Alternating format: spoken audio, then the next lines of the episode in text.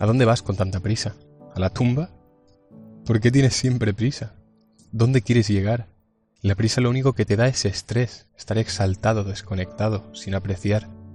En serio, ¿por qué tienes prisa? ¿Vas a los sitios siempre andando rápido o conduciendo acelerones? Obviamente hay días que por X o por Y tienes prisa, y no hay de otra que ir acelerado. Pero cuando esto se convierte en lo normal, en lo habitual es cuando es dañino. No hay a dónde ir ni llegar. No hay un sitio en el que cuando llegues, ahora sí. Oh, qué bien. Y sueltas, y estás a gusto, y pleno todo el rato. No existe. Después de un rato te entrará el mismo vacío, la misma insatisfacción, la misma sensación de ¿y esto es todo? Simplemente no existe a no ser que tú lo crees. Ese sitio está en tu cabeza, en tu forma de ver el mundo. Al final, querer ir o llegar a otro sitio es no aceptar lo que tienes, tu realidad. Y si no aceptas lo que es, tu realidad actual, difícilmente podrás estar en paz, presente y pleno porque estarás deseando estar en otro lado creyendo que eso te hará estar pleno. Pero este mismo pensamiento es el que no te deja vivir pleno, porque desear es lo que nos lleva a sufrir. Te voy a poner un ejemplo real que me pasó hace poco. Tenía un partido de pádel e iba justo de tiempo. Cogí el coche y el primer semáforo, rojo. El siguiente, rojo. Luego se me puso delante un camión que iba muy lento, y para rematar me salté la salida que me indicaba Google Maps. Y todo esto, repito, yendo apurado de tiempo. ¿Cómo habrías reaccionado? ¿Te habría entrado la prisa otra vez? ¿Te habrías estresado y perturbado o enfadado?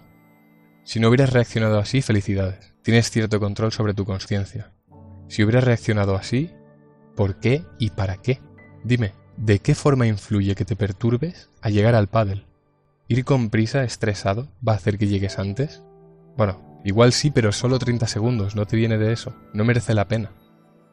¿Enfadarte va a hacer que llegues antes? Claramente no. Entonces, si no va a cambiar nada, ¿para qué te enfadas?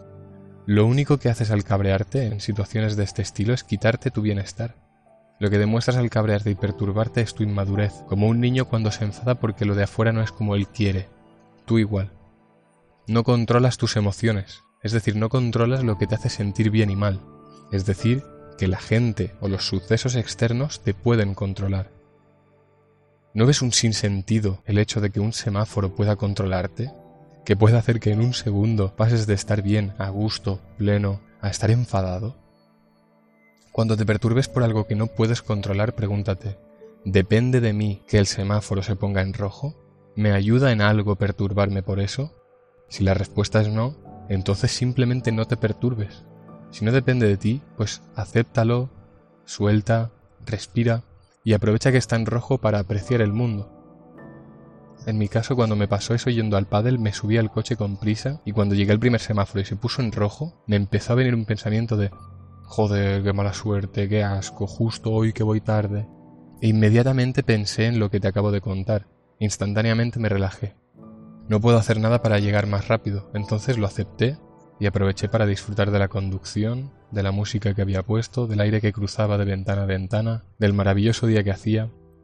Y en vez de llegar al pádel estresado, perturbado, enfadado, con prisa, llegué contento, relajado, con bienestar, con ganas de jugar. La moraleja de este suceso es, ¿por qué vas con prisa siempre si debido a eso vas estresado y no eres capaz de apreciar nada? Dejas de estar pleno para estar ansioso. ¿Y para qué? Para nada porque no cambiará nada. Igualmente llegarás tarde, punto. Acéptalo y disfruta del camino. La próxima vez sales antes y ya está. Y esto que te estoy contando de no perturbarte por sucesos externos que no puedes controlar, no es nada nuevo. De hecho, el estoicismo, una filosofía de hace más de 2300 años, ya trataba esto. Los estoicos ya vivían teniendo en cuenta esto. Si no depende de ti, suelta, no te rayes. Ellos creían que para llegar a tener una buena vida debemos centrarnos en las cosas que controlamos y aceptar el resto a medida que suceden. No podemos cambiar lo que ya es, pero podemos elegir qué hacer con las circunstancias dadas. ¿Sobre qué tenemos control entonces? Solo sobre dos cosas, nuestras acciones voluntarias y nuestros juicios. Según los estoicos podemos decidir qué significan los eventos para nosotros, nuestros juicios, y cómo reaccionamos ante esos eventos, nuestras acciones. Si aplicas este sencillo principio tan antiguo pero cierto y útil, verás cómo mejora tu experiencia de vida. Y te lo digo por propia experiencia. Es una de esas cosas que si te acostumbras a recordar cuando te empiezas a perturbar por algo que no puedes controlar, te ayudará a vivir mejor cada día. Al principio seguramente te costará, porque no tienes esa conexión neuronal de me perturbo, pienso esto, pero si lo vas practicando y persistes, verás los resultados, y valen la pena.